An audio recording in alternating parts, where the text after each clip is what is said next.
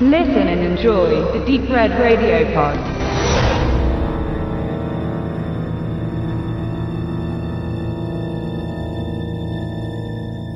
Im Jahre 1978 kam es zur Veröffentlichung eines Sammelbandes an Kurzgeschichten, allesamt aus der Feder von Stephen King und ein Großteil davon vorab bereits herausgebracht in diversen Printmedien wie den Herrenmagazinen The Cavalier oder Penthouse.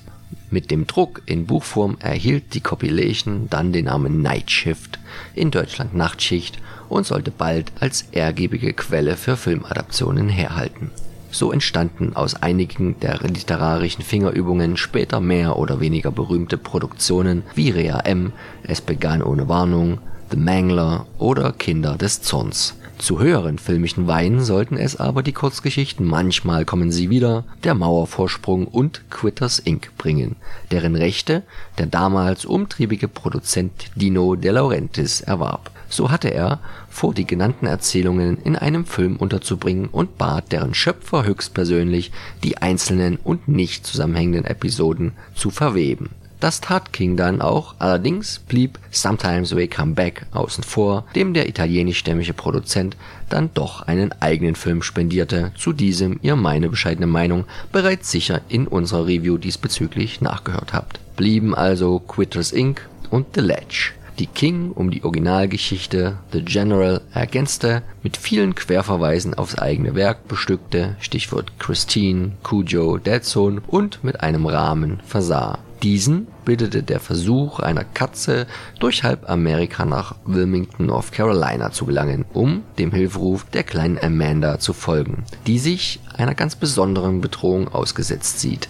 Der Weg des titelgebenden Tieres führt dann nach New York und über Atlantic City und somit gleichsam durch die beiden originalen Kurzgeschichten in der ersten trägt es sich zu, dass Richard Morrison, der wie eigentlich jeder in den 80ern höchst leidenschaftlicher Raucher ist, seinem Laster ein Ende bereiten möchte durch dieses wenig erfolgsversprechende Ansinnen gerät er an die dubiose und titelgebende Firma Quitters Inc.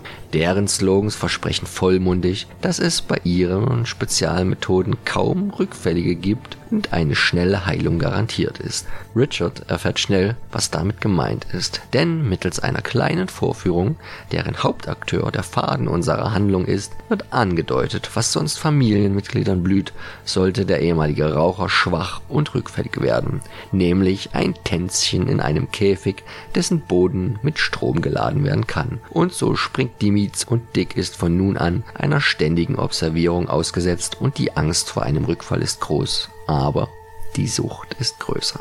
Unabhängig vom Ausgang dieser Episode ist zumindest wichtig, dass unser Schmusetiger es aus der temporären Gefangenschaft vermag auszubrechen, nur um dann direkt im nächsten Abenteuer um Leben und Tod zu landen. Denn angekommen in Atlantic City wird er Hauptbestandteil einer perfiden Wette und bald Zeuge eines noch perfideren Spiels in luftiger Höhe. Denn im x-ten Stockwerk eines Wolkenkratzers muss Tennislehrer Johnny Norris selbiges auf einem Mauervorsprung umrunden. Der Grund?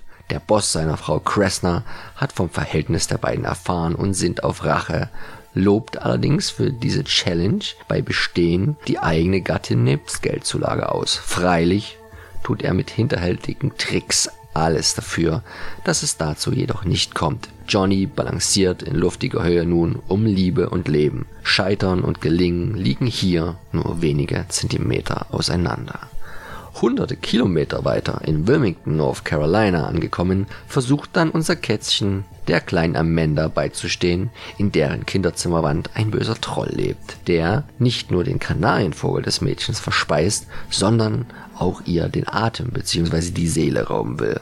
Dumm nur, dass ihre Eltern ihr keinerlei Glauben schenken und die Gefahr nicht nur nicht sehen, sondern sie fälschlicherweise beim General verorten, der vor allem bei Amandas Mama alles andere als eine Katzenfreundin vorfindet. Kann das drohende Unheil trotz aller Unwägbarkeiten abgewendet werden? Zuschauer, die Katzenauge bisher noch nicht gesehen haben, werden sicher eine Vorahnung auf die jeweiligen Finale der Kapitel bekommen, wenn ich an der Stelle verrate, dass Regisseur Louis Teague sich damals bei der Konzeption des Films für eine eher humoristische Ausrichtung entschied und einen somit etwas leichteren Grundton Ein Umstand, den er übrigens nicht bereut, aber wohl aus heutiger Sicht anders angehen und er den Film bei nochmaliger Chance als ernsten Horror inszenieren würde, wie er im Audiokommentar zum Besten gibt.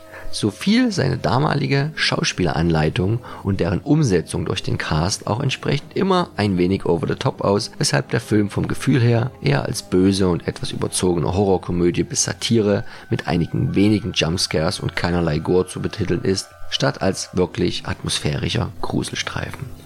Sicher hätte er aber auch diese Richtung erfolgreich einschlagen können, hatte er doch zuvor mit der Horror-Alligator und der Stephen King-Verfilmung Cujo gezeigt, dass er auch gutes und intensives Tier-Terror-Theater in Szene setzen kann.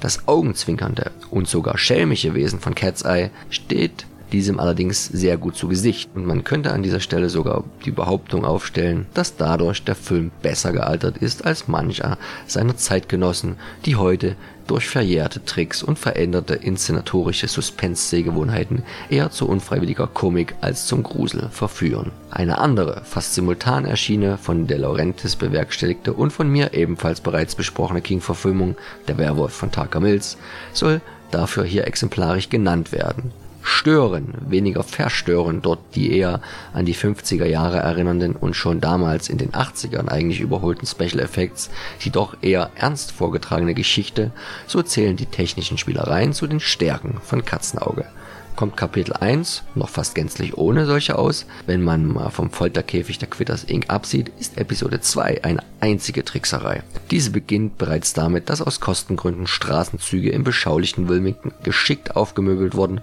und dem ungeübten Auge blendend ein funkelnd und glitzerndes Atlantic City simulieren. Noch ausgefallener wird es dann, wenn man bedenkt, dass der titelgebende Mauervorsprung und die gesamte von diesem umrundete Etage samt nicht wirklich vorhandenem Hochhaus eine Meisterleistung aus kombinierten Techniken wie Studiokulissen, Greenscreen und Miniaturmodellen ist, die bis heute dem kritischen Effektblick standhält. Richtig exquisit und zeitlos wird es allerdings dann in der finalen Geschichte, wo dort der garstige 20 cm Troll nicht etwa per Stop-Motion, Animation oder durch Puppentrick zum Leben erweckt wird, sondern tatsächlich ein kleiner Mensch im Kostüm agiert. Dies merkt man eigentlich gar nicht, denn man hat sich für die Szene die Mühe gemacht, Amandas Kinderzimmer in Übergröße nachzubauen, um dann die Einstellung mit dem Troll perfekt mit denen mit Amanda und vor allem dem General zu montieren. Fertig war die in meinen Augen fast perfekte und immer noch wunderschön anzuschauende Illusion fernab jeglichen CGIs. Neben tollen Effekten hatte und hat Katzenaugen auch einige interessante Gesichter zu bieten. In erster Linie sei da natürlich die damals schnell zum Kinderstar avancierte Drew Barrymore zu nennen, die zuvor bereits unter anderem in E.T. der Außerirdische und Firestarter prominente Parts bespielt hat und heute zu den juvenilen Darstellern zählt, die ihren frühen Ruhm mit in eine ausgiebige Erwachsenenkarriere hinüberretten konnten in selbiger befand sich damals bereits James Woods, der hier den passionierten Raucher Dick Morrison gibt und vorher bereits in Produktionen wie Videodrom und Es war einmal in Amerika mitgewirkt hat. Heute weniger bekannte, aber nicht minder renommierte Darsteller wie Alan King, Kenneth Macmillan, Robert Hayes oder James Norton runden einen Cast ab, der es versteht, das von ihm Verlangte auf den Punkt umzusetzen, mit dem Wissen, dass hier niemand um eine Oscar-Nominierung spielt.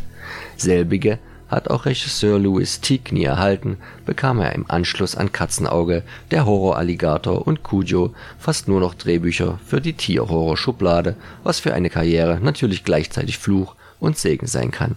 Seine verlief dann eher im Serien- und TV-Filmformat weiter, größere Kinoproduktionen wie Auf der Jagd nach dem Juwel vom Nil, Navy Seals und Wedlock sollten die Ausnahme bleiben zur Regelmäßigkeit, sprich zur dauerhaften Filmkulisse inklusive eigener Studios, sollte hingegen Wilmington, North Carolina werden, wo in Zukunft nach eben Katzenauge und vorher Firestarter viele weitere Filme entstehen sollten, vor allem natürlich Produktionen von Dino De Laurentiis wie die Turtles-Verfilmungen, welche ebenfalls bereits besprochen wurden beim Filmpodcast eures Vertrauens Informationen wie diese findet ihr im nicht analytischen, aber höchst informativen Audiokommentar zum Film, der im Herbst letzten Jahres erstmals von Koch Media auf Blu-ray herausgebracht wurde und neben diesem noch eine Bildershow und die Trailer bereithält. Mehr Extras beschert man der Veröffentlichung leider nicht, die auch mit einem Cover-Artwork auffordert, für welches aufgrund seiner erschreckenden Primitivität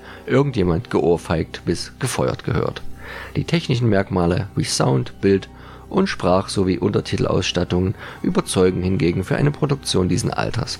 Insgesamt kann man dem Release eine Kaufempfehlung aussprechen, muss aber gleichzeitig wieder einmal die Bitte an Koch Media richten, in Zukunft in Veröffentlichungen dieser Art ein wenig mehr Herzblut und Qualität einfließen zu lassen